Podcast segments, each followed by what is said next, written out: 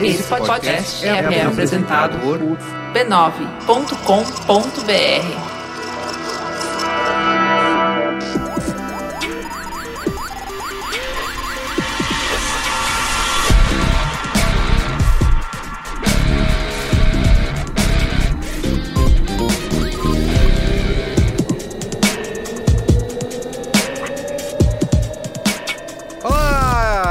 Merigo, esse é o Braincast número 254. Luiz Assuda, E aí? estamos aqui num crossover, Crossover. né? Aham. Trouxemos o Naruhodo O Naruhodo inteiro. inteiro, exato. Naruhodo mais Braincast. Todos os dois. Mais mupoca. É, mais um Poca, é, mais um Poca. Mas aqui o Mupoca precisava de mais um membro aqui pra caracterizar um crossover, né? É verdade. Quem Fujoca, você ouviu a voz? Eu? E Altair de Souza. Oi, tudo bem? Prazer. O cara que manja na família B9, né? O É único. o único que realmente. O único que Esse não é dá que faz pitaco. na verdade. O único que realmente fala baseado em fatos e não em opiniões. A nossa pauta hoje é a neurociência da Black Friday, né? Razão pela qual o Altair tá aqui. né? Por Exatamente. que, que vocês gostam tanto de neurociência? Porque aí a gente pode chamar você e você Isso, exato. Mas eu nem sou neurocientista.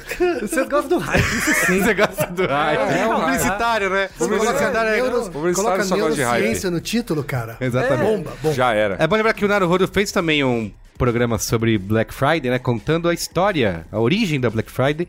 Que teve inclusive um replay aí nessa semana. Exatamente. Quem quiser ouvir é só acessar o feed lá. Acessa aí b9.com.br barra Naruhodo. Vai ser o último programa lá publicado. É É isso. isso aí, saiu hoje. Você pode ouvir e entender a história. Da onde veio. E agora aqui a gente vai que falar... se alimenta. Isso. e agora a gente vai falar por que, que a gente cai nessa, É isso aí. né? Muito bem, mas antes... Comentar nos comentários, né? Isso. Comentando nos comentários.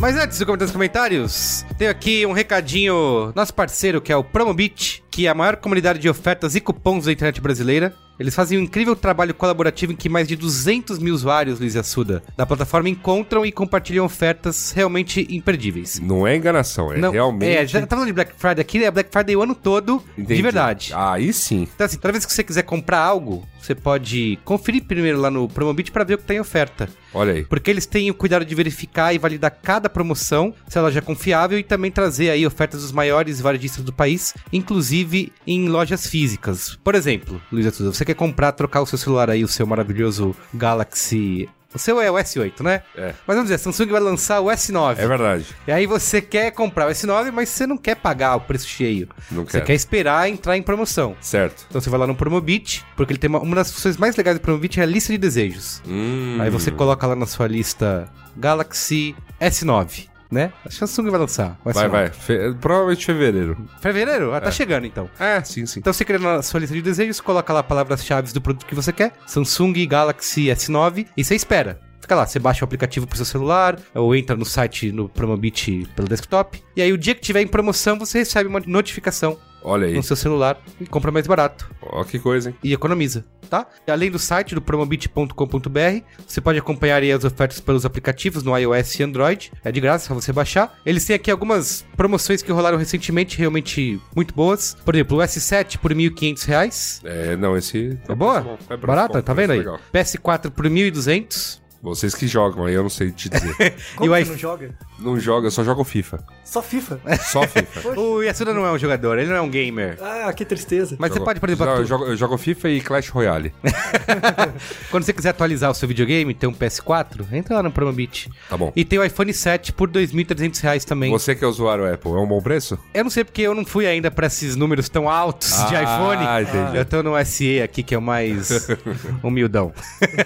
e na Black Friday, né? Aproveitando aqui o nosso programa, o Promobit vai fazer um sorteio especial. que você- É só você se cadastrar lá que você já pode concorrer aos prêmios. Uia. No promobit.com.br barra sorteio, eles vão sortear um PS4 Pro, um iPhone 7 e um Galaxy S8. Tá? Usa o URL amiga aí do Braincast. Eu vou colocar o link no post, mas posso falar aqui pra você que é o promobit.com.br barra P barra Braincast, tá? Tem o link no post, tem o link na descrição do programa. Usa aí, você que é ouvinte, patrono, clica no link, se cadastra no Promobit e aproveita para comprar mais barato. Muito bom. Certo? Muito bem. Então é isso. Vamos aqui antes também, mais antes ainda, agradecer os nossos patronos.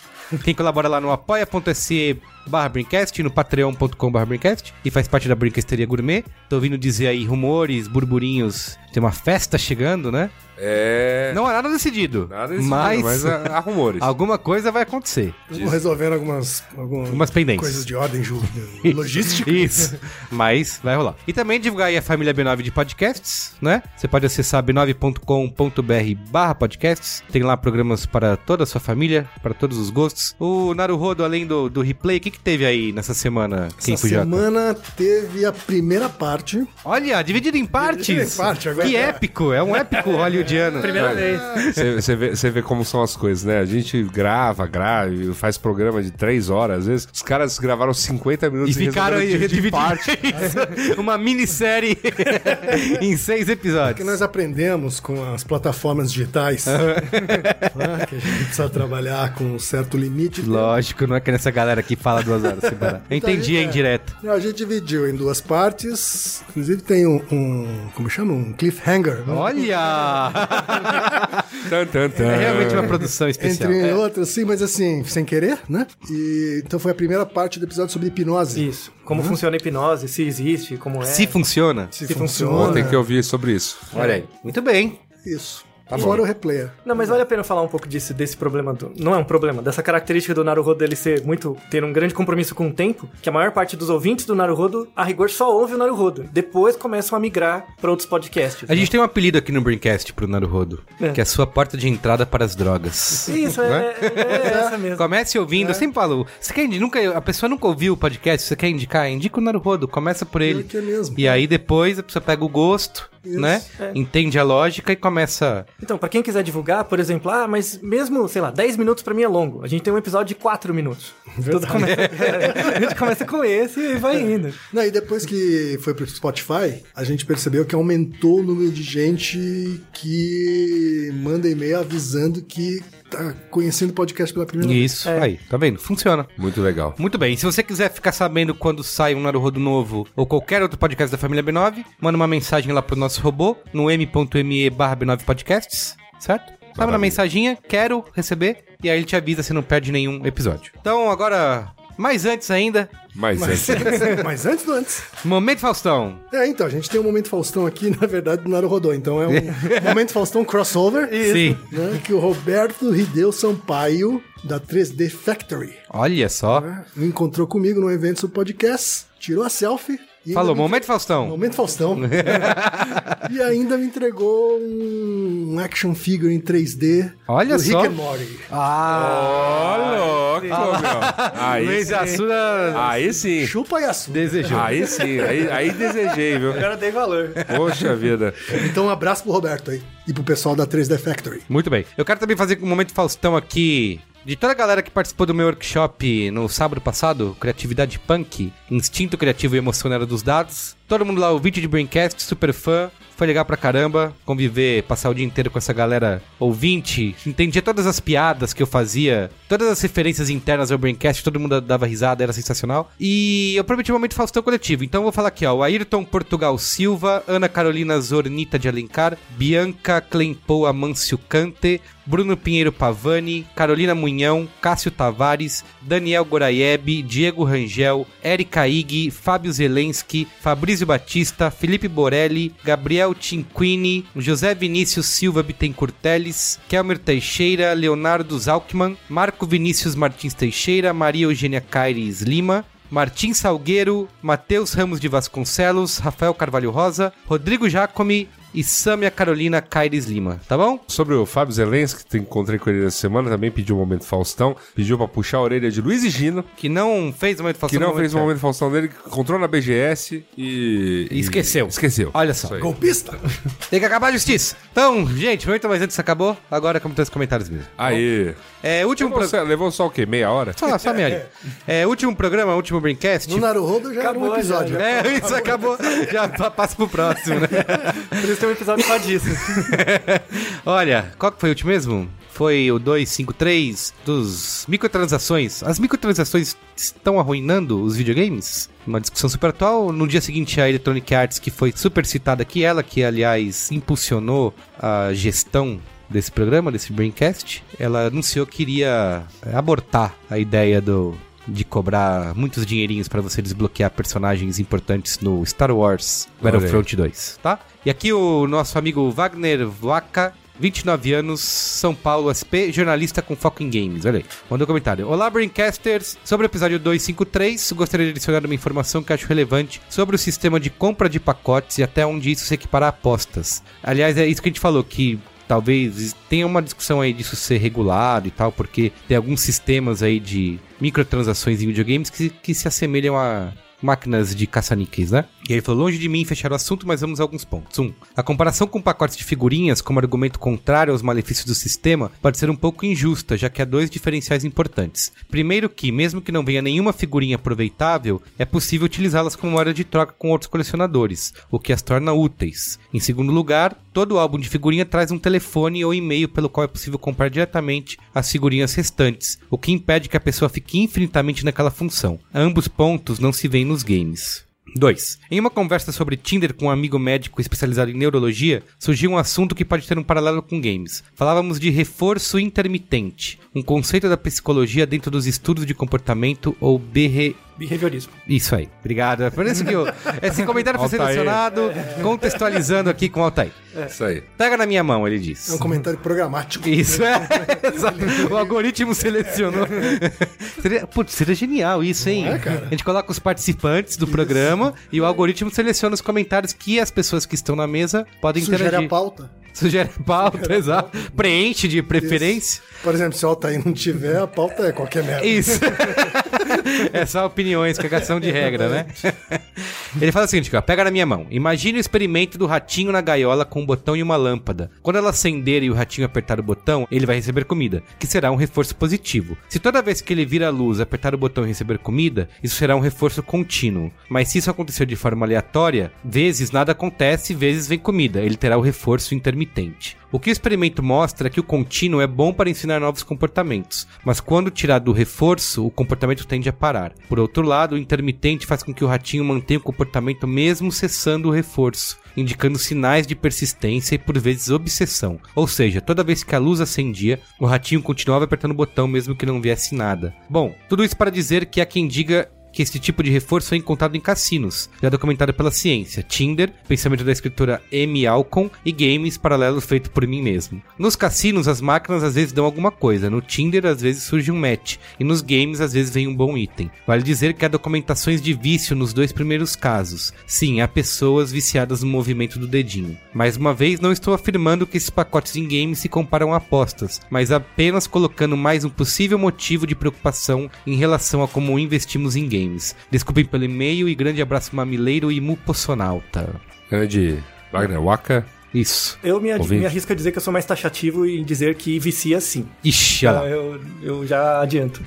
Ah, sim. eu- Então eu acho que tem, precisa existir aí um, Uma regulação. uma sim. regulação diante Sim. disso. Assim como o cassino, enfim. Sim, é porque tem uma coisa é você poder, sei lá, microtransações estéticas, né, cosméticas que a gente falou, que você compra roupinha pra um personagem ou não sei o quê, e a outra é esse sistema aí de loot boxes, né, ou como um comentarista chamou muito bem nos comentários, as Kinder Caixas dos games, que é isso. vem você nada, Não vê, né? é, você fica... Às vezes É, eu, vem- vejo, eu vejo pelo. eu- o único jogo que eu jogo que tem essas, essas FIFA? paradas, não, não é o FIFA. Não é?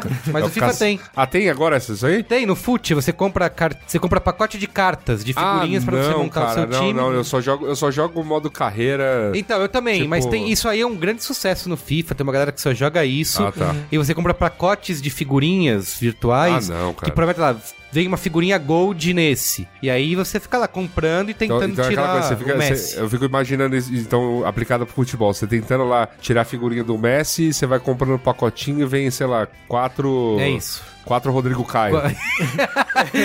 isso, pode ser. Nossa senhora. Pode ser, é um bom paralelo. Entendi. Dureza, hein? Dureza. Vem, vem, vem, vem, vem um Rodrigo Caio, vem um. Romero. Romero, veio. Não, vamos, vamos pegar umas coisas aí. Veio, como chama lá, o, um rapaz de, de um time rebaixado. Sei. Emerson Sheik, com 38 anos. Entendi. E você quer o Messi. Você quer o Messi. tá certo. É isso que acontece. Entendi. Muito bem, ó. Então aqui o nosso amigo Wagner falou, o Altair falou. Já era, gente. É. Esse é o vício do Ataí, né? Você tá ligado? Ah, é? É. Vício Fica comprando Videogame. Ah, videogame? Ah, sim, não, não. Eu, eu, sou, eu sou da opinião que as pessoas só podem ter um vício. Escolher só um. Só E- um? Só um. Eu não vejo séries. Se você falar de série, eu não conheço nenhuma. Eu só jogo videogame. Boy, Porque tá é o vendo? seu tempo. Eu... Mentira, ele bebe também. Não, mas não. Não é um vício, É, é um não é um vício, é um vício, assim. Ah, Não. É uma coisa especial. Escolha um vício pra sua Ah, vida. é. Só Eu, pode escolher um. Só pode eu ver. eu, tô- eu não sou oficiado em cigarro, eu largo quando eu quiser. eu não quero, né? Esse vai ser o Braincast 400, Você tá? fuma, cara. Qual é Você o- fuma, cara. Muito bem, ó. Lê o último comentário aí, Luiz Assudo, do Diego Mendonça. Diogo Mendonça. É Diogo, não é Diego? Diogo, tá Oh, aqui. desculpa, Diogo, vai. Diogo Mendonça. Jovens. Boa tarde. Boa tarde, boa noite, bom dia. Afinal, isso é um podcast. Boa tarde, Diogo. Falar que o Kumbuka Gate existe é chover no molhado. Meu relato traz uma novidade ao caso. A hora de impacto do anúncio. A coisa é mais complexa do que imaginávamos. Eu só quero dizer o seguinte: a gente recebe milhares, milhões, Milhões. Milhões. de relatos de Kumbuka Gate diariamente. Tá bom? E aí eu tô tentando selecionar um, pelo menos um pro programa, porque senão a gente vai ficar o resto da vida falando sobre o Kumbuka Ah, Gate. Mas nós temos cada vez mais provas. Eu tô juntando tudo isso. Pro- não, Numa- provas não, gente. Relatos. São provas, né? Evidências, evidências. Evidências, evidências. Obrigado, obrigado. Evidências Obrigado, obrigado, obrigado. Estão Altair. juntando essas evidências, Evidências. Obrigado. numa pasta virtual e vou encaminhar para o Ministério Público. Tá certo. Põe numa pasta com a fotinha do, do Chitãozinho chorando na Isso. frente. Para o Ministério Evidências, tá Público certo. investigar. Porque lá o cara, da, o novo diretor da PF, disse que uma mala não é suficiente para implicar. Você não viu isso hoje? É mesmo? É, ele disse que uma mala cheia de grana não é suficiente para implicar o presidente. Um apartamento. É, no dinheiro, escândalo né? de corrupção. Então eu estou juntando o máximo de relatos possíveis aí nessa pastinha para mandar pro Ministério Mas uma mala de relatos também não vai ser. Não vai ser, pra que implicar o vai, presidente. Mas, mas Mas a o- fotinho do Chitãozinho chororó. vai ser... Tá bom. Vai aí, Luiz Assuda. Bom, na última sexta-feira, estava em um bar com minha significant other. Olha. Que, que millennial, né? As pessoas estão com um lance, né? Não chama de namorada, não chama de. Ah, tem, que inven- tem que inventar um nome. É o medo do relacionamento. Meu Uma Deus. dificuldade de assumir, hein? É, assume aí, minha gente. É, e entre uma bebida e outra, e conversa sobre a tomada de produção pela classe operária, aí. esse é o tipo de assunto que você tem com a sua significant other num bar. Eu falo que eu já passei por isso. Né? Quase rolou treta, quase rolou o término ali. Mas- Mas, é isso aí. Discussões necessárias, É né? isso, é isso aí. Falamos sobre a não posse de carros e sobre serviços de compartilhamento de automóveis. A Digníssima me informou que perto da minha residência existia um serviço do tal tipo, Zascar. Bom, a partir daí o óbvio aconteceria. Seria impactado sobre um anúncio de tal empresa mesmo sem termos pesquisado nada sobre ela durante nosso papo. Muito menos depois, pois o álcool me levou a esquecer essa parte da conversa na manhã do sábado. O fato novo, ainda no bar, perto do fim da noite, combinamos de nos vermos no domingo. Sim, é isso mesmo que vocês estão pensando. Só fui impactado pelo anúncio da referida empresa no domingo. Mas peraí, era sábado, né, gente? Pô, até um leva um dia. Não, era né? na sexta, não Ah, era? tá. No sábado, ele, Ele não tava de foi... ressaca. É, exatamente. Na Só última, fui- Ele estava na sexta no bar, bom. no sábado de ressaca, nada Então aconteceu. ele só foi impactado pelo anúncio no, No dia domingo. do, no dia do reencontro. O sábado passou em branco, pois, para a ferramenta, não haveria um retorno emocional em me atingir num dia em que não veria o sorriso da morena. Ah, é- esse relato é muito bom, cara. Sua significant other, sua digníssima, a sua morena. Tô, tô curtindo aqui. Eles realmente escutam tudo. Talvez isso ajude a corroborar o conceito de que a ferramenta sabe quando tudo não passa de um teste para um flagrante, pois há inteligência o suficiente para tal. Segue o print do anúncio como registro de mais um caso. Abraços. Abraços. Joe Mendonça e Sua significant other. su- sua significant other. e- Mas sai desse muro, cara. Mas olha, o que Pula de importa... cabeça nisso, né? Não? O que, Mergulha. Mergulha. o que importa é o seguinte, Luiz Assuda. Ah, Mais aqui um relato que mostra como algoritmo. É, é. Isso é a Não prova. é- mostra, não é prova. É uma, é, é uma- evidência. é uma evidência, obrigado. Anedótica, Ele- é uma evidência A, a. Altair tá aqui. Ele mostra. Você não pode, você não pode Ele falar exibe- em prova, você não pode falar em nada disso. Na, na verdade, ele ilustra uma Ele tese ilustra uma mais do tese. que comprovada. Olha aí, tá vendo? Ele ilustra É. como o algoritmo é a prova de pegadinhas. Não adianta a gente ficar falando aqui, tentando na hora abrir. Ele tá ciente de que. Cara. O Luiz e Gino falou isso e mostrou durante o programa. Tem uma nova versão, inclusive, que diz que ele percebe quando você tá prestando atenção. Se você estiver prestando atenção, ele não aparece. Entendi. Ele tem que te pegar de surpresa. Isso. Olha só, é a evolução da.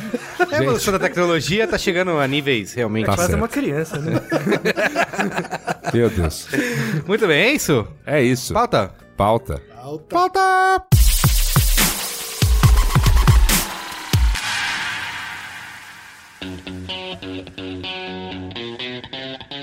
Bom, a neurociência da Black Friday, como eu falei, você que não ouviu o Naruhodo, vá lá ouvir pra entender como começou a Black Friday, né, Ken Fujioka? Você pode fazer um mini, origem, um é. mini resumo aí do que Ah, tem não. nesse Naruhodo?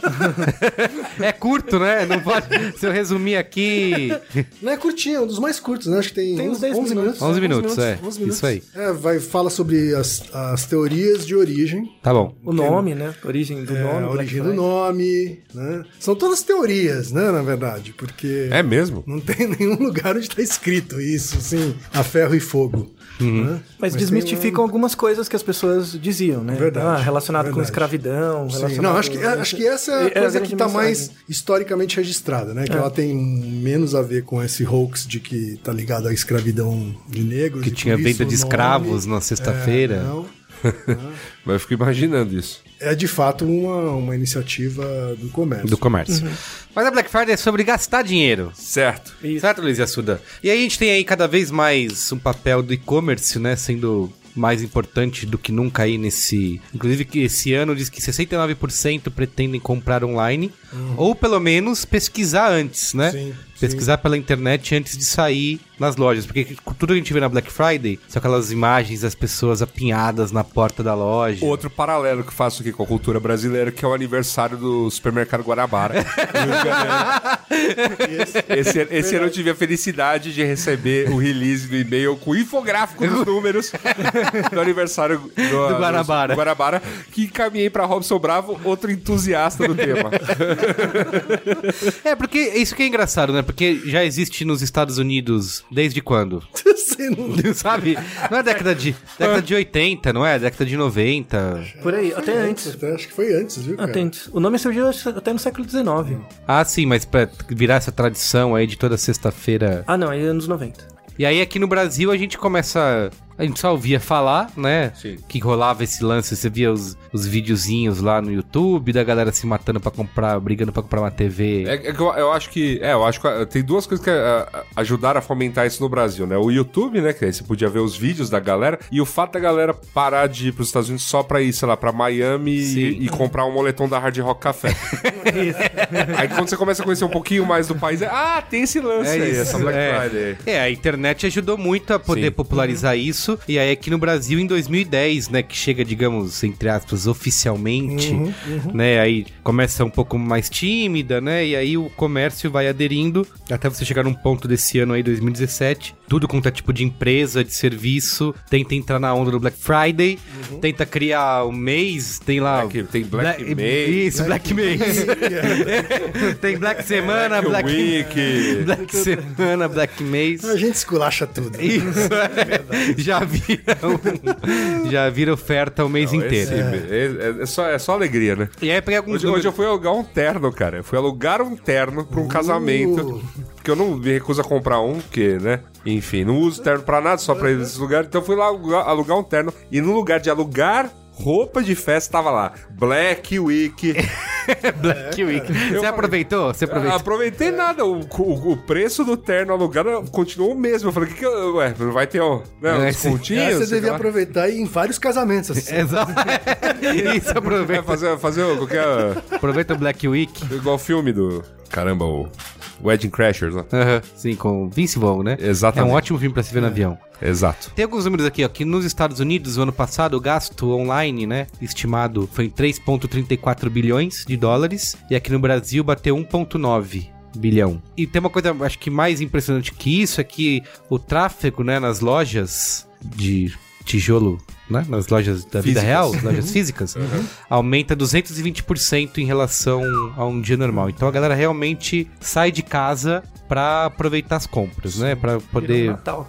É, É, de fato, de fato ele já vem antecipando o Natal, assim, né? Algumas, A, algumas a da- a data ajuda, né? É, A data ajuda. mas algumas empresas estão encarando isso como um problema, assim. Ah, é? É, porque fica difícil de prever como vai ser o final do ano, assim.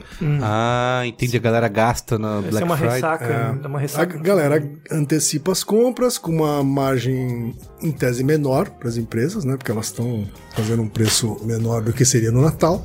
Né, E estão vendo seus planejamentos meio Eu- eu- bagunçados. Eu não ouvi o Naruhodo, tá? Mas eu sempre ouvi dizer que o Black, a Black Friday tava muito mais ligada a vamos queimar o estoque velho pra es- estocar para Natal. Então tinha a ver com, olha, eh, você vai comprar, assim, o do ano passado, mas você vai comprar com muito desconto porque eu preciso limpar as prateleiras pra ter o, né, o estoque do, Sim. do que vem novo. E o que a gente vê, na verdade, é não, o cara pega o produto que é ponta mesmo, que eu poderia vender no Natal e, e, e- oferta agora em novembro, né? Mas é que no Bra- bastante a característica. No Brasil tem o, o lance de ter virado meio que uma piada, né? Ah, Todo sim. mundo sempre faz a relação de metade do dobro, né? A Verdade, gente viu Black Fraud. Black Fraud, é, rolou muito isso. Black Fraud É, é eu- alguém botou, mandou pra gente um print screen hoje Ah, no Twitter. Mas isso é maravilhoso. De, de um negócio de uma plataforma de acompanhar preços. E aí tem lá, aí ele mo- mostra os descontos, aí caiu 93% de desconto. Só que o preço anterior, tipo, era, sei lá, 23 mil reais, entendeu? Não, não, não, mas pra é- uma geladeira, Mas é, pra assim, uma... mas não, eu, vi, tinha uma máquina de lavar, essa, essa me impressionou, uma máquina de lavar daquelas tanquinho. Não é, não é nem uma máquina automática. Não é uma máquina, na verdade. Né? Não, é que assim, ela, ela é semi-automática. Ela, Sei, sei. ela- É uma semi-máquina. Você tem que torcer a roupa. Tem que torcer a roupa depois. E aí, essa máquina tava com descontão, porque ela tava saindo por 700 reais, porque ela tava saindo do preço de mais de 30 mil reais. Eu falei, caraca, meu, quem paga 30 mil reais num tanquinho, velho? Não, porque é isso, aumentaram o preço pra poder nessas, nesses sites de comparação poder aparecer como. E tem uma galera que já fica rastreando isso, sei lá, um mês antes de chegar Black Friday. Eu vejo porque- muito isso. Olha, a galera já, já se preparando pra Black Friday, você vê o preço subindo. Pauta pronta, né? Pra quando chegar, é isso. Virou a pauta do horário de verão, Não, né? Pauta do- pronta. é. Mas, mas acho que a mesma estratégia dos atrasadinhos do Enem, você pode usar pra isso. Hoje, esse ano quase ninguém atrasou, né? Se você começar a trollar os caras que fazem isso, aí vai inibindo nos próximos Sim, anos. é. né? Eu acho que tem uma, uma mudança de postura aí ao longo dos anos, né? É, foi, foi muito pior, né? Me lembro Foi. dos primeiros anos Foi, que era, foi, foi. era, era, Era era, era assintoso. Não, e, e- e não houve promoção alguma, foi só um. Não, acho que as empresas aprenderam com a sacanagem do passado, assim, né? Via que as pessoas perceberam e acho que isso diminuiu bem, assim. Sim. Diminuiu bem. Mas, pelo que o Yasuda tá falando, é, é isso mesmo. No Brasil, ele nasce para ser um, um- simplesmente uma época de baixo de preço, assim como o Brasil também tem uma tradição de fazer promoção meio do nada, assim. Do nada, tem o ano inteiro, Tá sempre né? em promoção. É, Não, supermercado não, é faz A aniversário leva, todo a mês. gente não leva seis, Não né, é. Não, mas eu. Mas, eu- não, existe, existe uma promoção que é, é, é fato, assim. a gente- outro conhecido. Principalmente você vai aí pro interior paulista, você pega um importante, uma importante varejista aí, grande aí, com nome de mulher. Isso. Ela fazia uma mega promoção Sim. de loja física no dia 1 de janeiro. 2 de janeiro, desculpa. Isso. Era, virou o ano, Fechou já o fez, balanço, é. Fechou o balanço, já fez as compras de Natal no novo, você levava, assim, eletrodomésticos muito baratos. Magazine Luiza? É, só que você tinha que ir na loja. Magazine Luiza que fez o melhor cupom de desconto já inventado, que foi o Cumbuca. Olha aí. Ah, é verdade. Lembra? Olha. Rolou o cupom É. Cumbuca aí. Tendência. Não, mas de fato, eles. Era, era muito Anterior famoso isso no interior. Friday, né? Não, era muito famoso isso no interior. Eu me lembro de porque eu passava meus Réveillons Uhum. eh, com família no interior. Então eu me lembro desse lance de não, vamos lá pra Marília, porque Verdade. lá tem uma Magazine Luiza, vai ter venda de. Sei lá, você vai comprar Sim, a ventilador a galera, 10 ficava, reais. a galera assim. ficava na fila, Ficava, tinha, tinha esses vídeos a da 20 porta conto. abrindo e o É. pessoal Isso. correndo, né? É isso aí. Tinha muito disso. Tinha assim. Então, assim, o Black Friday, eu sempre imaginei que era isso. Então, assim. Era pra ser isso. Era pra ser isso. Então, assim, nós temos equivalentes a isso. Quer dizer, eu, eu tô dando um exemplo, mas muita gente faz promoção de janeiro porque é um mês fraco de vendas. É um mês de você realmente, putz, olha, o que eu não vendi, o que eu me preparei pra vender no Natal e não vendi, eu preciso tirar da frente porque, sei lá, roupa, vem nova coleção aí. É, eletrodomésticos, pô, os lançamentos, os principais lançamentos são todos em fevereiro, março. São as, as feiras, né? CIESA começo do ano, Sim. Mobile World Congress começo do ano, então você precisa desovar a coisa. E não é o que rola. Tipo, a gente Eu achei até que faria mais sentido mesmo. É, faria muito Faria sentido. mais sentido. Mas a gente não, a gente preso, a gente por uma, sei lá, uma um frenesi, né, um faniquito. É bom que você entrou na parte do Faniquito, É. que é justamente essa pergunta, né? O que que faz a gente comprar? O que que desperta esse desejo, Altair? a gente se Aí é sentir... pra Altair, né? Esse é o meu quinhão, né? O que que você... O que que a gente... Aí a pauta é porque nós, publicidade, a gente não faz nada. Não, faz nada. A gente só fez a introdução até aqui. Isso. A culpa é das pessoas que Por que, que a gente desejos, que né? cria, chega no Black Friday ou em outros momentos desse aí de ofertas, Não sei, não sei porquê. Vocês são os publicitários. Na verdade, vocês sabem, mas não conseguem nomear. né? eu, eu- eu vou dar até um exemplo. Eu vou dar até um exemplo disso. Você ir na loja comprar um produto, você ficar na internet comprar um produto, você ouvir a recomendação de alguém pra comprar um produto, são processos psicológicos totalmente diferentes. tá. Tem teorias separadas pra cada um, só que intuitivamente os publicitários já sabem como lidar, eles vêm por acerto e erro, eles já têm um histórico de experimentação disso. Mas do ponto de vista científico, na verdade, eu, eu dou uma disciplina na USP que é basicamente isso, que é a diferença entre julgamento, decisão e escolha. A gente fala sobre os três temas. Aí eu vou dar uma definição de cada um, tá? É, o que que é julgar? Julgar é, é sinônimo da ideia de estimar, estimação. Então, por exemplo, eu olho pro quem, eu quero saber qual a altura do quem. Eu estou estimando, isso é um julgamento, tá? Então, quer que fale como Naruhodo mesmo? Como é que é? Quer que fale como Naruhodo mesmo? Tipo, dê dados, enfim. tá? Sim, opa. Porque eu posso falar mais zoeira, né? Mas, mas Queremos dados. Ah, então tá Queremos bom. dados com zoeira. Tá bom, então tá bom. Ah, isso vai, isso vai virar tópico de aula de publicidade, assim, as pessoas chupinham e, e põem no trabalho, né? Mas enfim. Então, a- a- as teorias de julgamento começaram lá nos 1700 e pouco com Daniel Bernoulli. E o Bernoulli achava o seguinte, que ele, perce- ele fez uns experimentos mostrando que, por exemplo, se você imaginar um gráfico em que o eixo X é a idade de uma pessoa, numa foto, e o eixo Y é a idade percebida, então eu, eu mostro fotos pra você e pergunto: quantos anos você acha que essa pessoa tem? Tem um gráfico muito clássico disso. Então, quando você pega uma pessoa, por exemplo, de 20 anos, uma foto, você consegue confundir ela com uma pessoa de de 15, de 25. Tem um grande intervalo, né, esperado. Mas quando você pega uma pessoa de 90 anos, você vai jogar ela pra em torno de 70. Quando você pega uma pessoa de 80 anos, você vai jogar pra 70. Quando você pega uma pessoa de 70, você joga pra 70. Então parece que conf- conforme mais velho vai ficando a pessoa, o seu chute vai ficando mais acurado e viesado num ponto, né?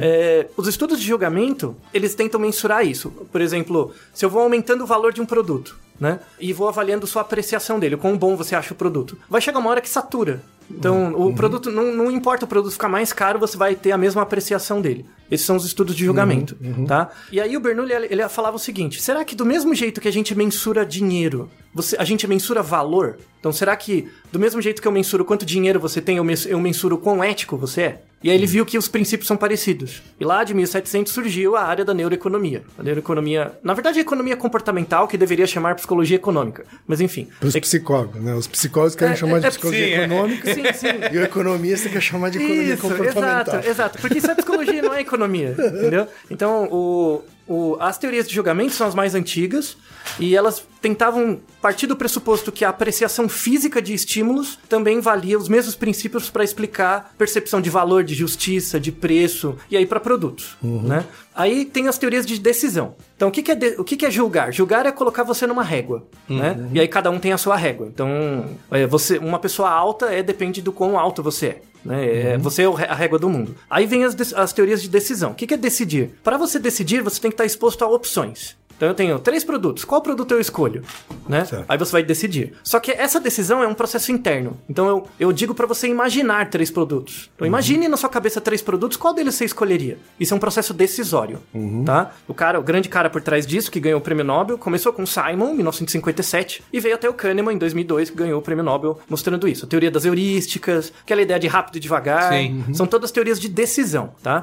Então eu suponho que você tem um cérebro, acontece coisas na sua cabeça, Você supõe que, eu já tenho- que a gente tem é, um eu estou cérebro. supondo. Sim, é. Na verdade, supondo que você tem um cérebro muito bom. na verdade, eu estou supondo que você usa o seu cérebro pra alguma coisa. É diferente. E aí, se eu entender o funcionamento desse cérebro, eu vou entender como as pessoas decidem, logo como elas se comportam. E aí vem as teorias de escolha. As teorias de escolha, elas prescindem do fato de você ter um cérebro. Eu não preciso olhar dentro da sua cabeça. Eu só preciso olhar você se comportando. Então, a partir do momento que, Que é você a grande confusão né, que as pessoas Isso. fazem. É entre decisão e escolha. né? Exato. Então, na verdade, você pode julgar uma coisa, decidir outra e escolher outra. Sim. Entendeu? E isso é, é o campo do- da publicidade, assim. Então, você diz, ah, esse produto é legal? Ah, eu acho ele legal. Você compraria? Compraria. Aí, compra. Ela não compra. Uhum, compra outro. É, ou então, então por exemplo, o, o comportamento online é, é muito regulado por processos decisórios. Que a pessoa entra no site, fica japeando, coloca coisas na, Tem muita comparação, né? Fica mexendo, mexendo. Aí ela enche toda a caixinha de compras dela. Aí quando ela vai pagar, ela fecha a janela. Sim. Ou seja, sim. ela decidiu, mas não escolheu. Tá. né? Então, é, esse é um gap importante. Escolha é comportamento. Você só escolheu no momento que você fez. Se você não comprou, você não escolheu, né? Então tem a, a- o behaviorismo que você citou no comentário, é a teoria que estuda, é a principal teoria de escolha. Ela, não importa o que tá passando na sua cabeça. Então, por exemplo, pa- para, o- para a psicologia comportamental, não importa a neurociência. Então, não importa saber usar EEG, ver seu cérebro. Foda-se o divã, né? O que você vai falar. Não, o que não importa, importa. é o que você faz, Não importa como o- você se comporta. Isso. O que eu acho que pro publicitário é o que mais importa. Você ficar estudando, ah, as pessoas, a decisão, a neurociência da decisão, acho que não importa muito. O que importa é ver o cara se comportando como um ratinho, né? é, é verdade. É. Tanto é, tanto é que na história, muitos psicólogos comportamentais foram pra área de publicidade depois. Porque a teoria era mais robusta. Então, o, o marketing mais contemporâneo, né, pós-digital, vamos dizer assim, ele se baseia muito mais em comportamentos. É, então. Muito mais em comportamento. Quer dizer, ele faz um- uma super análise né, do que as pessoas eh, de fato escolhem, né? Pra aí criar um modelo pra fazer mais pessoas escolherem parecidas. Isso. né? Ou seja, ele tá baseado no que a pessoa clicou, no que a pessoa colocou no carrinho, no que a pessoa pagou. É, Até a conversão final. eles não se preocupam tanto em, por exemplo, fazer focus groups com eles e conversar sobre, Isso, porque- sobre o que eles acham das coisas. Isso, assim, a ideia é que é um pouco irrelevante. Então, por exemplo, se eu quiser fazer uma teoria de escolha aplicada com- à publicidade, eu pegaria o histórico de cartão de crédito de vocês, você não lembra onde você comeu, quanto você comeu, mas você tem o, o desempenho do seu comportamento lá. É igual um ratinho, eu ver o registro do ratinho respondendo numa caixinha, é o seu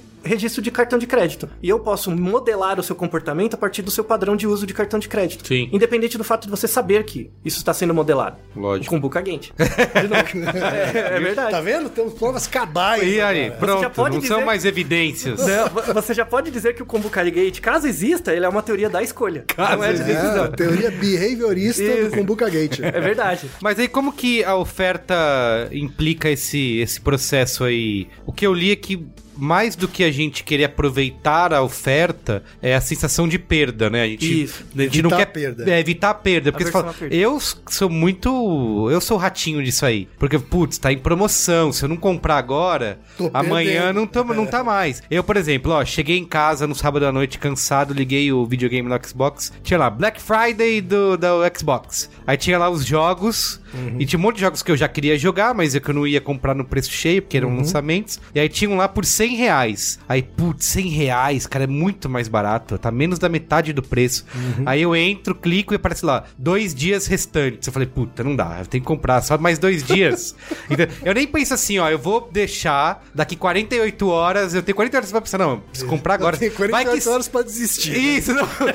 Vai que amanhã eles já resolvem tirar do ar, deixa eu já comprar agora. Então, é, o, o que eu li é isso, né? Que a gente tem essa versão à perda, então a gente quer aproveitar a oferta não pela oferta em si, mas porque é, é o velho se dá bem, né? É isso, preciso... Então, exi- existe uma ligação entre a decisão e a escolha. Então, a decisão condiciona a escolha, mas não 100%.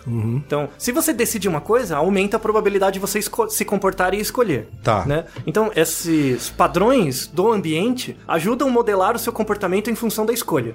Então, ah, tá mais barato, o tempo é curto, então limita a sua racionalidade. E uma coisa importante é que. Limita a racionalidade, olha só. É, tô- verdade, é a, a teoria da racionalidade limitada. É o esse é o eufemismo mais bonito que eu já vi falar, chamar alguém de burro. Isso, é.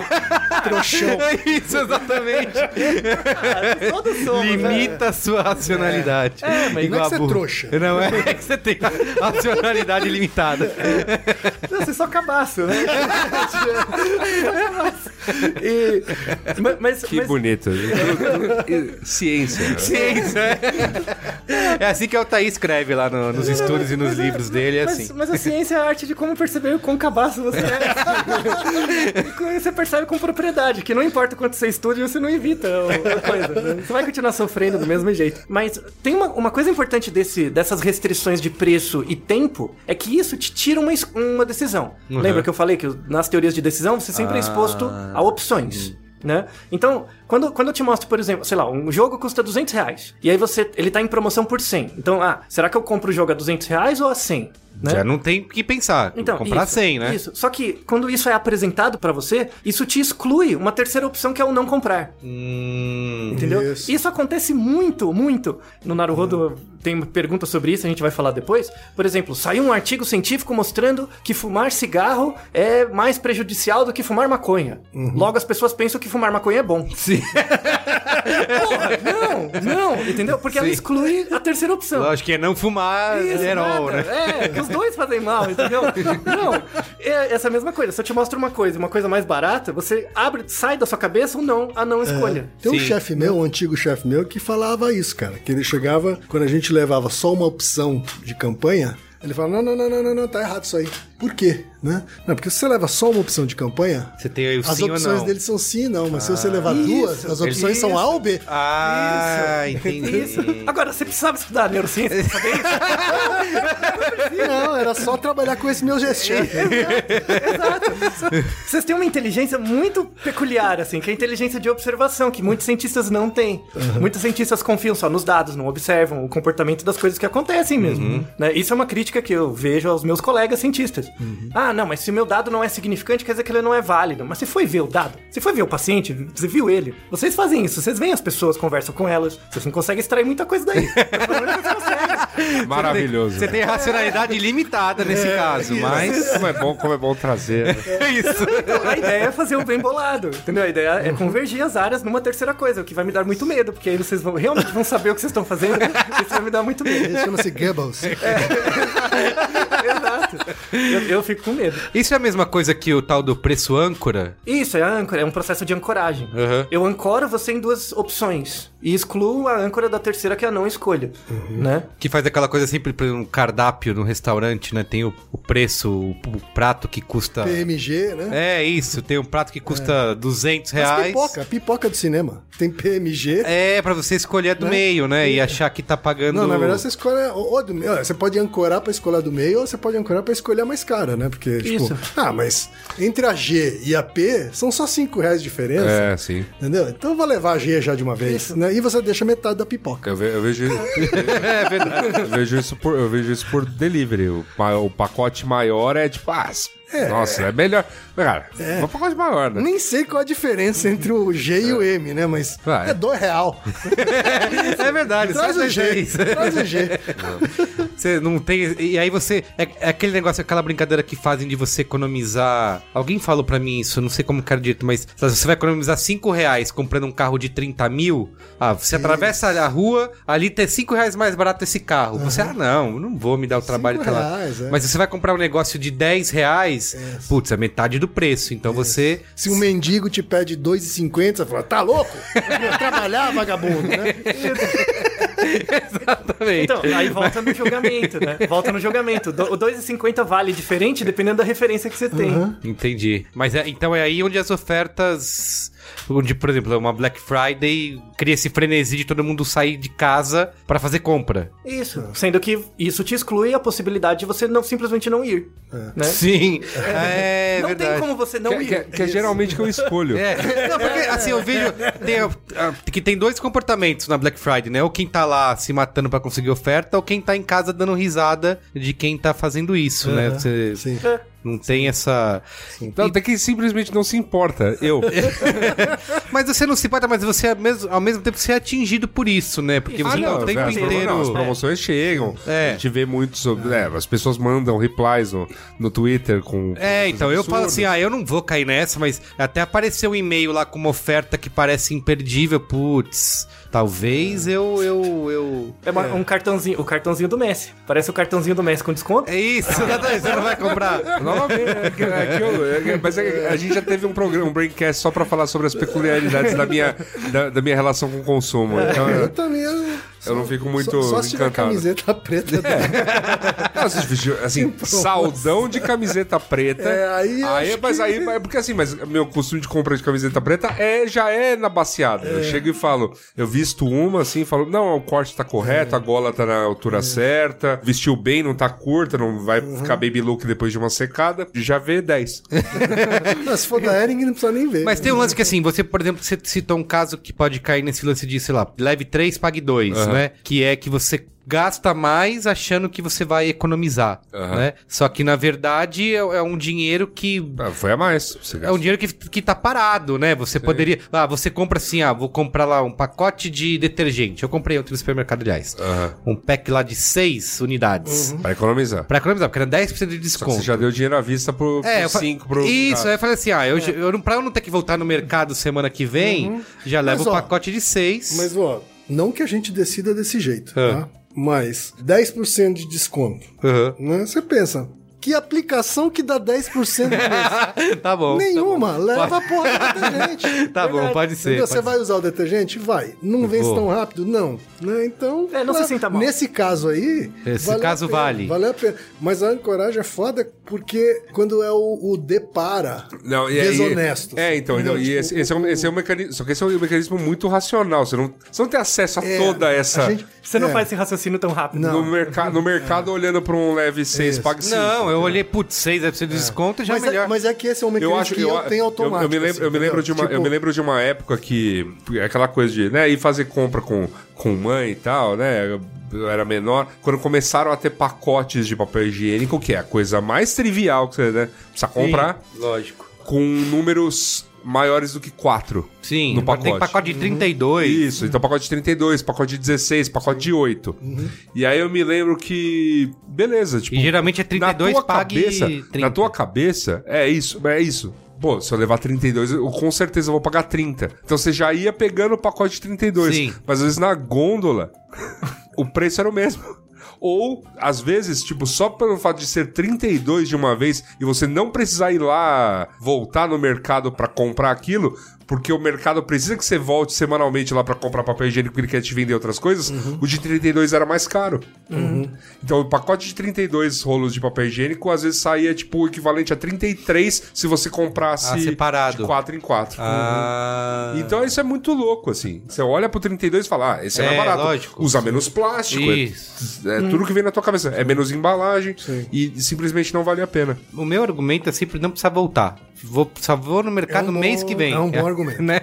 Aí eu É um acabo. argumento. Mas o, que eu, o que eu tenho automático na minha cabeça é o quanto de desconto. Né? Assim, ah, se o desconto é muito abaixo de qualquer aplicação financeira. sim, sim.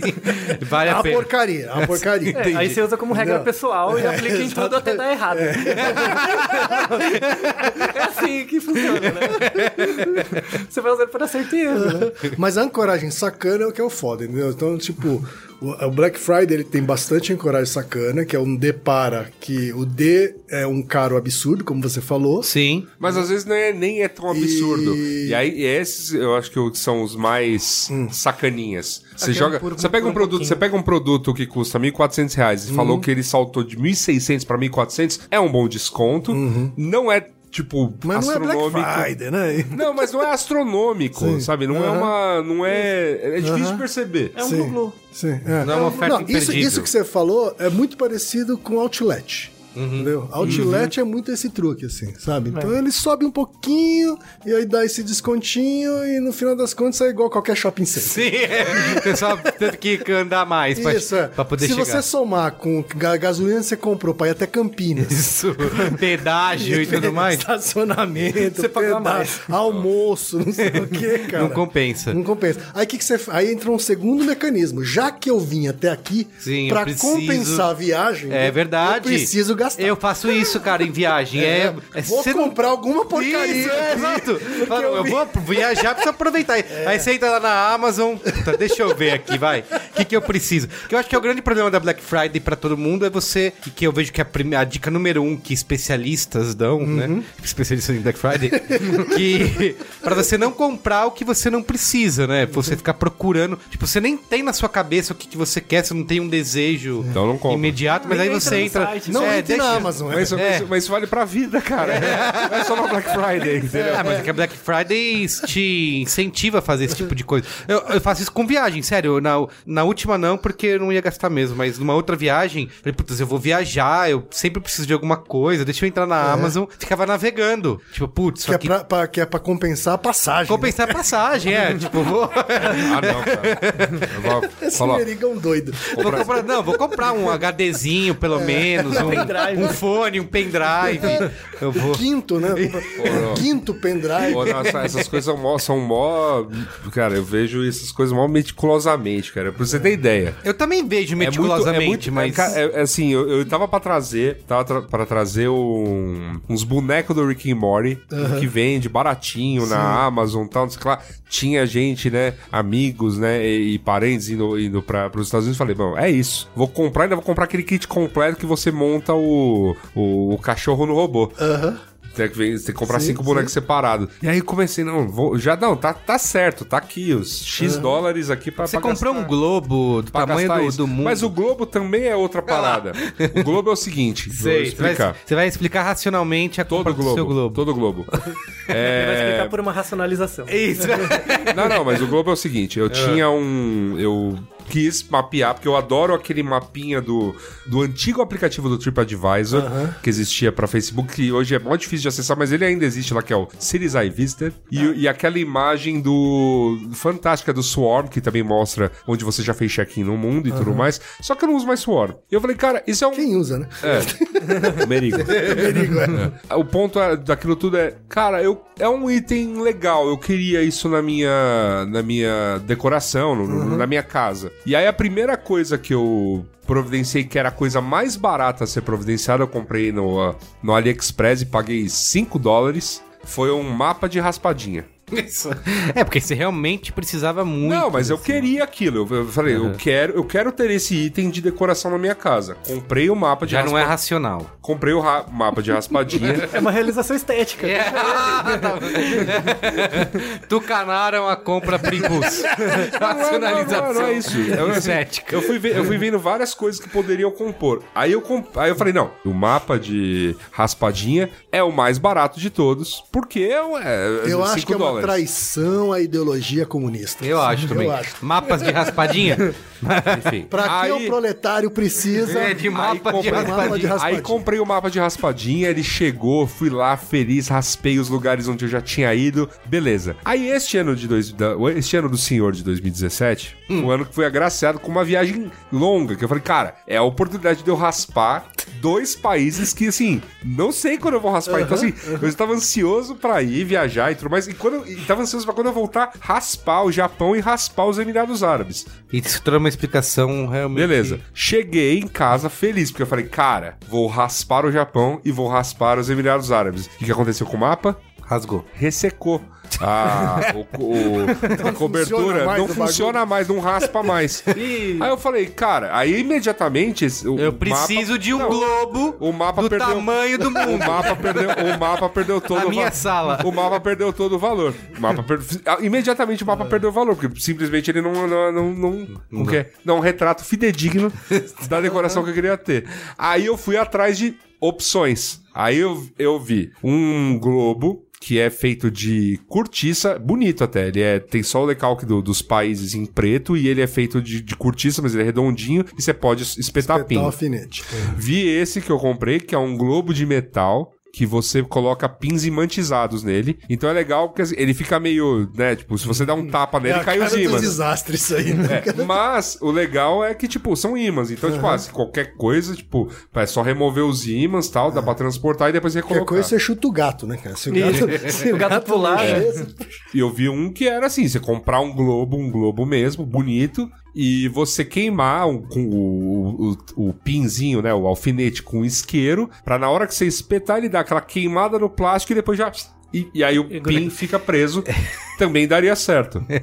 Que bonito isso. É, exatamente. Não, Isso, sério, você usou a razão pra tudo E eu falei, tudo isso. cara, legal, beleza. Qual é o que, tipo, ficaria mais bonito e qual é o que, né, poderia ficar mais bacana. Aí eu, eu fui. ah, Aí o- esse de colocar o pin derretendo, é, eu não achei nenhum globo bonito o suficiente. Eu falei, cara, esse globo tá bonito, esse globo tá não sei o que lá. Então vamos à, à opção da, do. Esse de cortiça era lindo, juro. Lindo. E esse de metal também lindo, assim, os dois globos muito bonitos. E eu ficar bonito na, na decoração. Qual era o mais barato?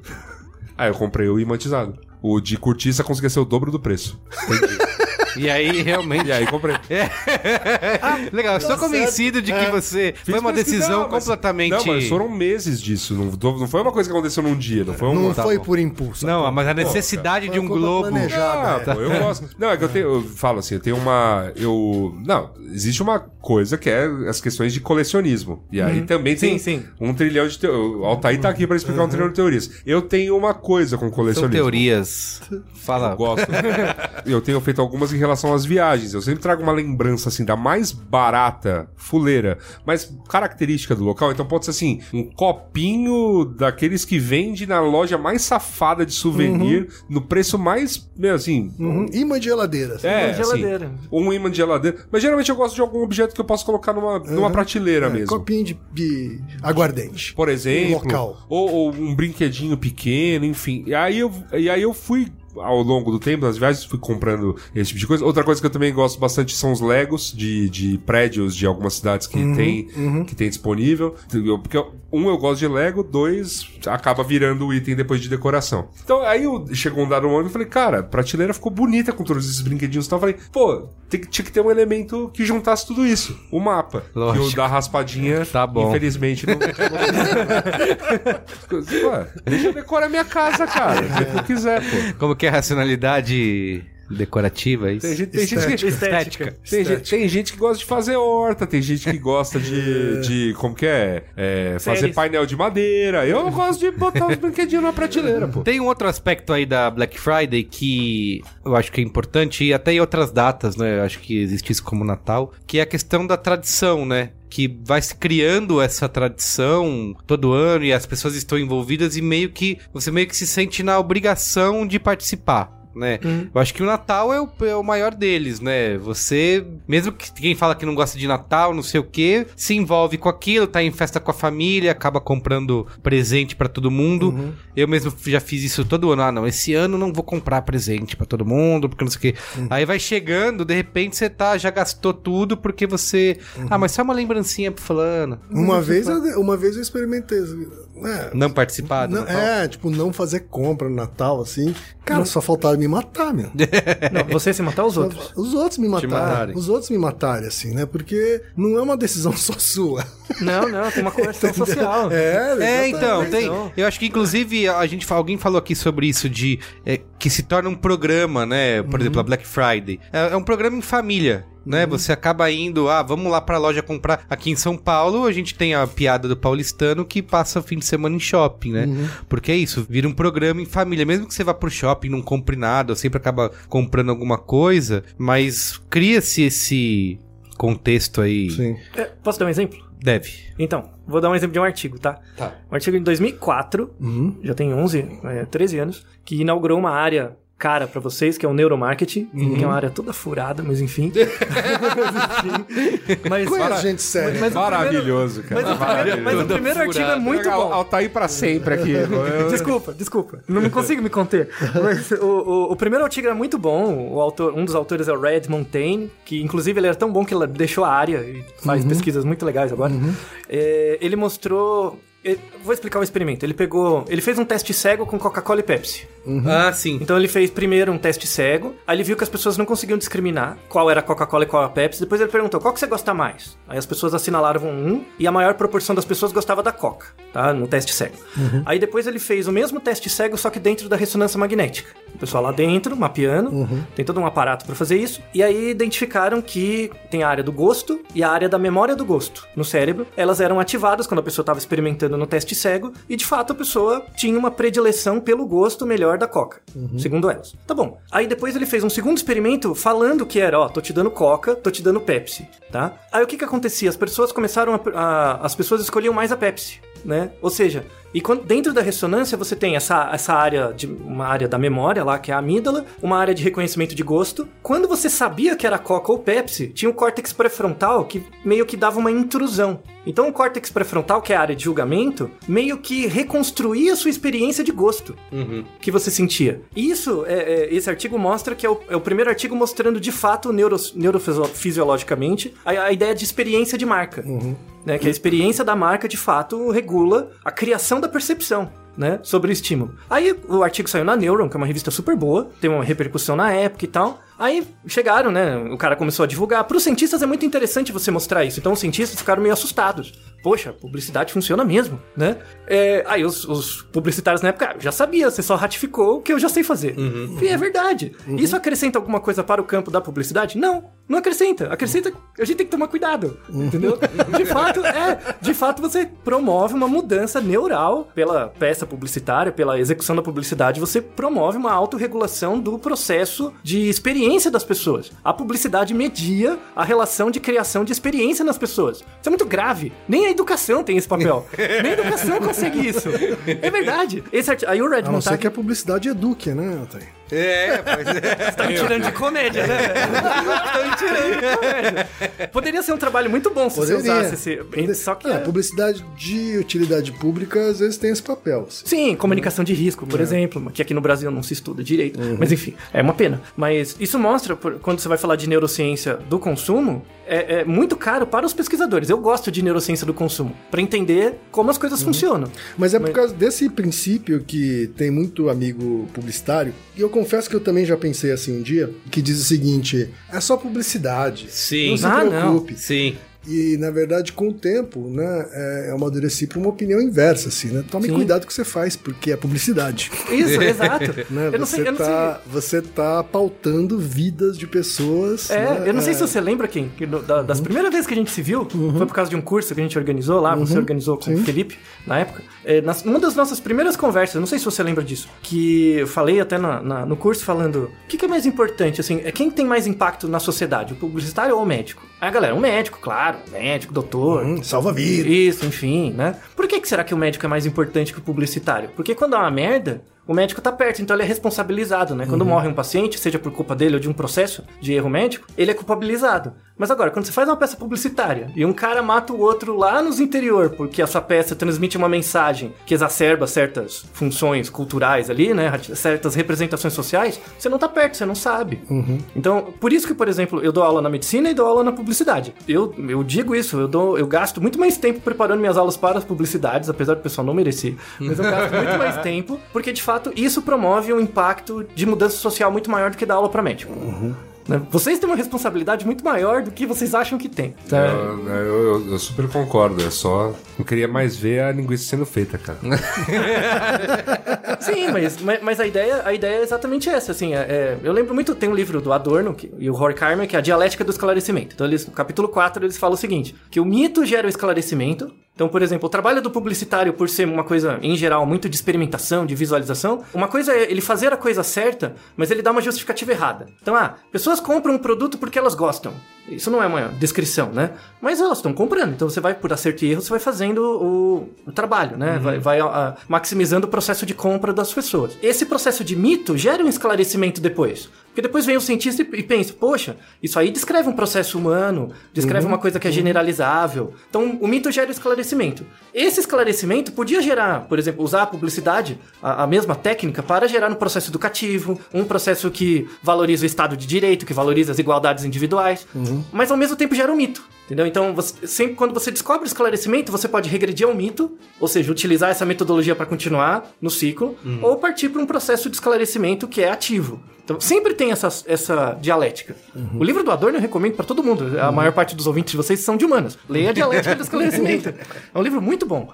Muito bom. E, e, e bota um peso em vocês mesmo. Sim. Eu, eu falo, com- a gente já se conhece há alguns anos, eu e o Ken, eu acho que eu botei umas minhocas na cabeça dele. ele ficou muito mais preocupado, eu acho. To- mas toda essa galera, todos esses teóricos da, da época da. que começaram a estudar, né? A, É a escola de Frankfurt, né? Escola de. Frankfurt É. e, e- e toda a mídia de massa, né? todo mundo bota muito peso sobre, Sim. É. sobre, a, nossa, sobre a nossa responsabilidade de não, não só enquanto publicitário, enquanto comunicólogos. Também, principalmente, sim. Então é, a imprensa tem muita responsabilidade, o publicitário tem muita responsabilidade, o pessoal do audiovisual, enfim, todo mundo Sim. tem, tem muita responsabilidade no que constrói na sociedade. Não, outra comparação que a gente fez também na época, é- a gente tá fugindo totalmente da pauta, né? É, mas tem, tem, a, mas tem a ver, né? tem a ver. Sim. Mas é, você estava falando eh, quando, do impacto que um médico tem, por exemplo, ele vai ser na casa das dezenas, Uhum. centenas, no máximo milhares, assim, né? Enquanto que uma, um- uma campanha publicitária ela atinge milhões. Isso. né? Às vezes num dia só. É, né? e gera um buzz muito então, grande. o impacto, de fato, é gigantesco, né? Isso, você muda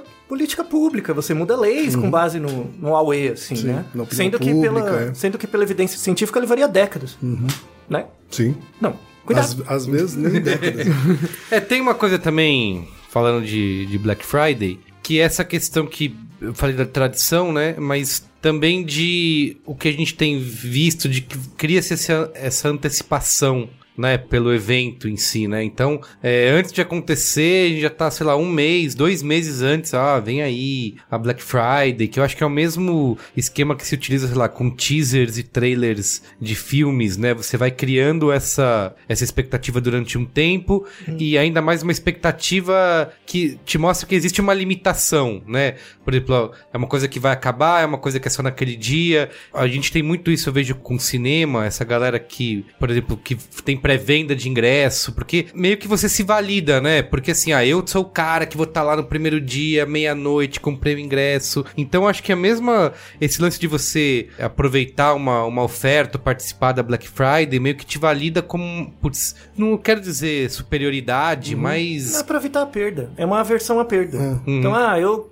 eu deixei de comprar na Black, na Black Friday. né? Então quer dizer Sim. que eu perdi alguma coisa. é, não então, aproveitei nada, né? Não Isso, tive nenhum. Isso, eu comprei, eu fui o esperto, né? É, eu fui é. esperto, eu né, É. saí por cima. Eu- Você tá- você tava falando aí né, das- do teaser e das chamadas, e, e eu lembrei, lembrei muito da- das, de todas as datas comemorativas, na verdade, que tem no calendário comercial.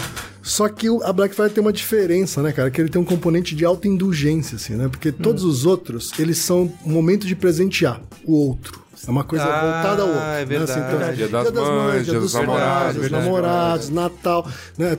dia das crianças, uma coisa de presentear o outro. E as campanhas são todas comparti sobre compartilhar. Isso, sobre né? presentear. Sobre presentear, né? é. O Black Friday, acho que a diferença é que ele É tem esse componente de mesmo. autoindulgência. assim, É é pra você. Né? Ele- ele não- a, campanha não fala que é pra você, mas, Mas é um é, momento né? meio Sim. seu, assim. Você não vai correr, se matar na porta da loja pra comprar um Isso, presente é. pra alguém. Tem até gente que tá usando a Black Friday pra antecipar os presentes de Natal, sim. né? Mas não é esse Não é, o principal não. discurso. Quem É uma- vai lá, quem vai É uma comprar. coisa de autoindulgência, assim, sabe? Acho que essa é um, um pouco a diferença dela para as outras datas comemorativas. A assim. gente cria. O Black Friday surge no, é, no vácuo do fim do mapping, aquela musiquinha. mapping, vinha correndo mapping. É, chegou, a hora, mapping. É a liquidação. Entregando a idade. Eu pensei a mesma coisa. Entregando a idade. Não adianta bater. Tá vendo como fica imprintado no cérebro? Tá Olha vendo como só. o trabalho de vocês é Mas fica, persuasivo? cara, é impressionante. Fica, fica mesmo. Campanha educativa tá impressa no, no seu cérebro. É, que, que, que, que pessoa que recome- lembra, tipo, minha terra tem Palmeiras onde canto sabiá, seno A, cosseno B, seno B, cosseno A. Ninguém lembra dessa merda. Eu fico bolado. Muito bem. É isso então? É isso? Temos um programa? Temos. Acabou? Acabou, acabou! Qual é a boa?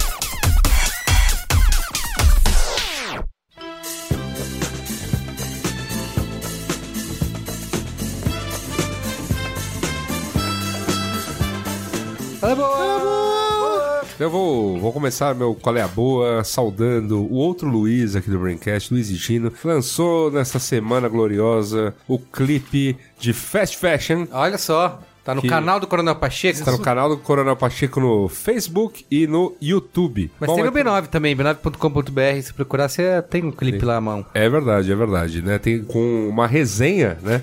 Olha que, olha que coisa Verdade, bonita. verdade. Que coisa bonita. Então, é, tá de muito bom gosto. Parabéns aí, Higino, Brandão, toda a garotada. do Conjunto musical, eles Conjunto chamam. musical. Conjunto Conjunto musical Coronel Coronel Pacheco. Res- Resenha de Agnes Guimarães, não é isso? é aí. isso. E muito, muito bacana. um- foi, uma, foi uma alegria, né? No final da tarde, receber este link aí, antes de vir gravar aqui. Já vim até com a cinturinha mais solta.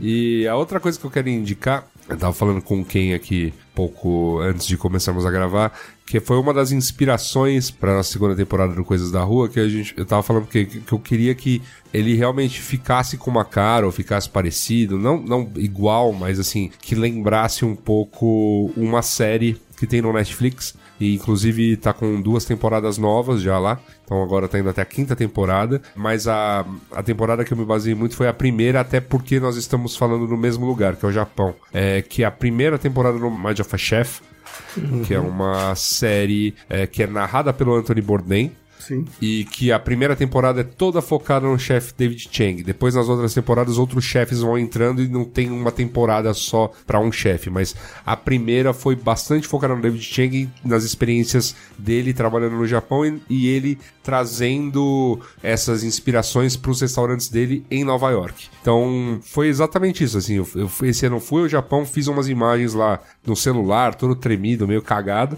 E falei pro Robson, cara, como é que a gente pode, né, sentar e, e trazer isso pra realidade de São Paulo, pro cara que não vai até o Japão, o que, que ele pode conhecer de cultura, de comida japonesa. E uma das coisas engraçadas foi que meu cabelo vai mudando, eu vou engordando e emagrecendo e tal. E o, e o David Chang é a mesma coisa, porque ele tá no Japão e tá com cabelo curto, ele tá no restaurante dele, tá com cabelo comprido, sem barba.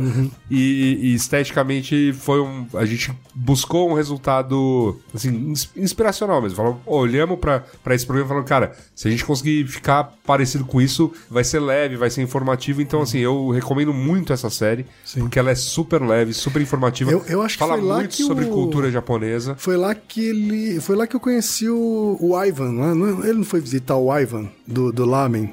Aquele. Foi, foi. Aquele judeu, é um judeu americano que fez uma casa de lamen lá, lá no Japão. Sim, sim. Ele tá novinho, assim, né? E depois o Ivan reaparece no Chef's Table, né? Ele é um dos episódios da... Acho que é a última temporada aí do Chef's Table. sim. Né? Ele Terceira, já, né? Ele, ele já tá um senhor, né? Ele já tá de volta aos Estados Unidos, inclusive, né? Porque ele fechou a casa lá no Japão, mas ele foi o primeiro ocidental a ser um chefe de lamen respeitado lá, né? E o David Chang foi lá visitar ele. É, o a his- própria história do David Chang é muito interessante, porque o David Chang ele também ele foi pro Japão fazer comida japonesa, ele não é japonês, Sim, sim. ele é americano, descendente de coreanos, ou alguma ou- coisa do tipo, nasceu na Coreia e Isso. por causa das guerras, né, aquela coisa toda, deve ter sido adotado, eu não sei exatamente a Também história não, dele, né? é, mas... ele- Mas é um estrangeiro no é Japão. um estrangeiro no estrangeiro. Japão. E, e o Japão ele é muito fechado com, com Uhum. o estrangeiro. O, o estrangeiro ele é bem-vindo pra turistar, mas tem visto de um mês. Mas pra ser um empresário lá... Ficou mais que isso, é, é, é es- é esquisito, assim. É um país fechado mesmo.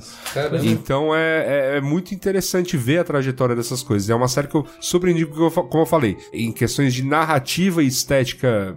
Super inspiração pra mim, mas a- as histórias são muito legais, muito bem contadas, te causam interesse pela cultura japonesa. E o mais legal que eu acho que pra mim que me pegou muito nessa primeira temporada do, específica do David Chang é que ele também faz umas mesclas com chefes e com experiências na Espanha. E aí isso tem muita relação a, a mim, né? Eu como pessoa, porque eu sou essa mistura, né? Eu sou japonês, mas ah, o como eu fui criado e, e as comidas que eu me lembro de comidinha de vó são muito mais ligados à- à minha família de parte ibérica. Né? Então, é, exa- é, assim, ver tudo isso e, e ele tentando harmonizar essas duas culturas é, assim, pra mim é, é, como diria João Carrascosa, é do grandíssimo caralho.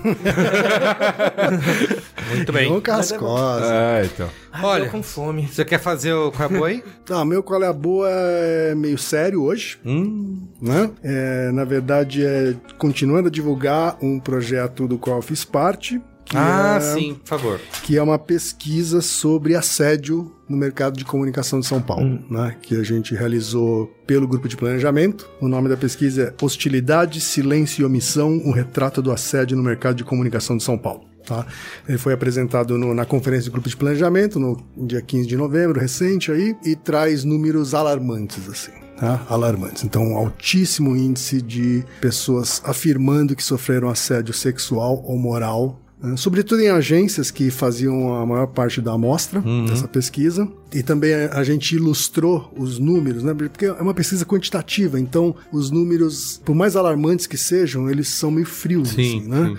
Então a gente também produziu uma peça, né? A equipe responsável pela pesquisa produziu uma peça para dar um pouco mais de emoção para esses números e a gente, em conjunto com a Dog Can Fly, que é a produtora e direção da, da Ivy Abujanra, a gente fez um vídeo né, com a atriz Clarice Abujanra, que é a tia da Ivy, a diretora, que todo mundo no amor topou fazer o projeto. Né? E, e ela interpreta algumas histórias que foram contadas na pesquisa. Né? Legal. E, e aí a coisa fica ainda mais chocante. Assim, Sim. né? Então, é, só convido todo mundo a conhecer o projeto. Né? É, Além do B9, que está publicado lá, com Isso. vídeo e tudo, isso, procurar você o acha? post no B9 que foi escrito pela Diva Laura. Diva Laura, Diva exatamente. Laura, né? Que teve lá é, cobrindo e, e escreveu o, o- o post lindamente aqui. Então, no post vocês vão conhecer um pouco o resumo da quantitativa e o vídeo, né? O vídeo tá lá embedado para quem ainda não viu. Muito bem. Ok. Muito, muito bacana. Parabéns pela, pela iniciativa. iniciativa. Porque, assim, falando com amigas que são de outras áreas, é aquela. Eu falo, eu falo dos números, né? Assim, nossa, 90%, aquela coisa toda. E elas, não, mas. Sei lá, se você, isso, isso- se você transpor pra qualquer outra área, é a mesma coisa. Tipo, assim, no meu mercado, né, eu sofro assédio quase o tempo todo. né? Você fala, caraca. É, o, o grupo de E- planejamento, inclusive, tá recebendo contatos, assim, de. A gente já recebeu contato de advogados querendo fazer na categoria advogados, né? O pessoal do mercado financeiro querendo fazer no mercado financeiro. Porque são todos mercados também Sim, bastante lógico, masculinos e machistas, Sim, assim, total. né? Sim. Advocacia, Então- TI, mercado financeiro. Não, eu acho, achei, acho assim que a iniciativa é, é, é, é- é realmente maravilhosa, né? Pa- Parabenizar É, mesmo por. Colocar outros nomes aqui só para né, ser justo, assim, é, participaram comigo na coordenação da pesquisa a Ana Cortá e a Lara Tomazini, também são planejadoras, e com o apoio também do conselheiro Ulisses Zamboni e da presidente do grupo de planejamento Renata Dávila. Bom, Muito bem. e várias outras pessoas envolvidas, né? A produtora, etc. A Qualibest, que foi a parceira técnica na, na coleta dos dados, tabulação.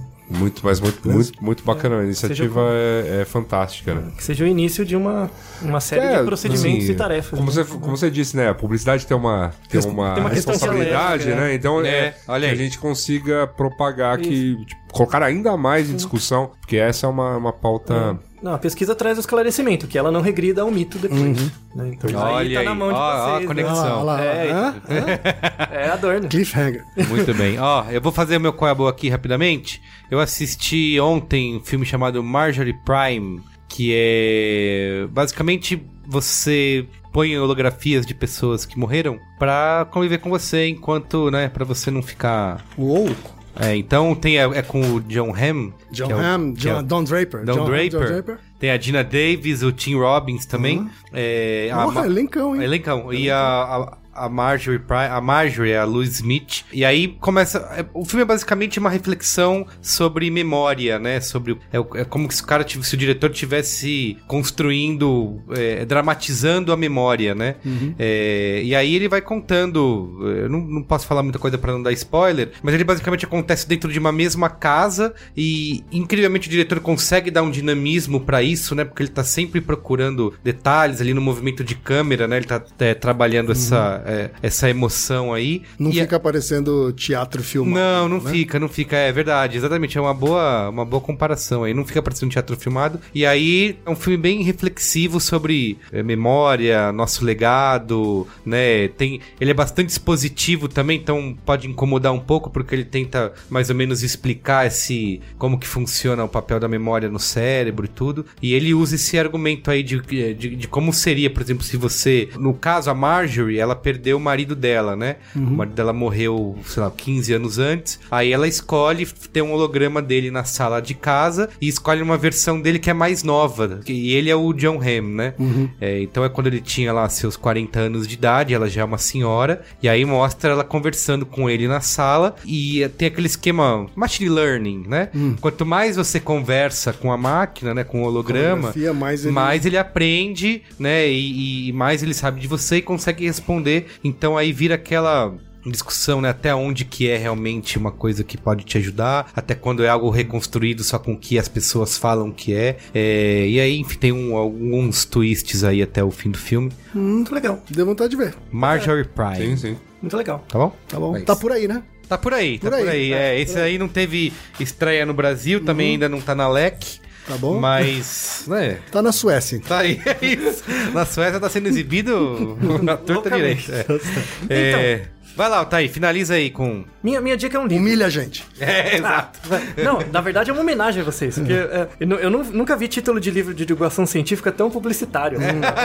Olha só. O título é O Poder do Pensamento Matemático, a ciência de como não estar errado. Olha. Olha, Olha. é Esse subtítulo aí é foi publicitário. certeza. Certeza. Certeza. Ele falou assim: esse título aí não vende, não. Vou botar esse subtítulo. Isso. É, então. Mas apesar disso, o livro é muito, muito bom. Assim, a, a autora é a Jordan Ellenberg, tem em português o livro, ela é jornalista, então ela conseguiu, apesar de ser um livro basicamente de aplicações de matemática, ele não tem contas. Ele é um livro que explica os conceitos, muito mais do que mostrar as contas. E é um livro extremamente didático, qualquer pessoa em qualquer área consegue ler. Qualquer assim. pessoa racionalmente limitada. Com- Mas, mas você tem que ter uma, uma racionalidade estética apurada. Ah, Tá vendo? Já, já, já, Se deu bem. já viu a indicação, né? Então, É, é, igual, é esse aqui. ele tem, ele mostra, por exemplo, tem dois capítulos que falam sobre exemplos de consumo. Então mostra como a gente tem aversão à perda, por exemplo, mostra vários exemplos de aplicação com consumo. Tem um capítulo que é o que eu mais gosto, que é sobre o teorema de Bayes, que a gente já fez uma Naruhodo sobre isso, que mostra como a gente muda as decisões em função do conhecimento a priori que a gente tem dos fenômenos.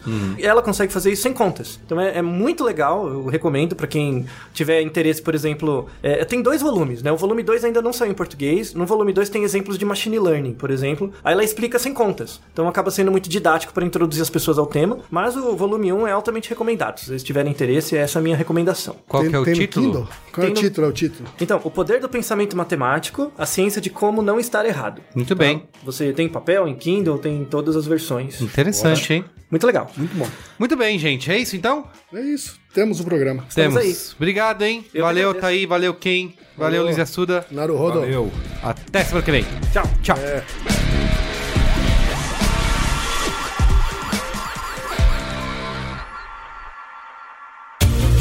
Este podcast foi editado por Caio Corraine.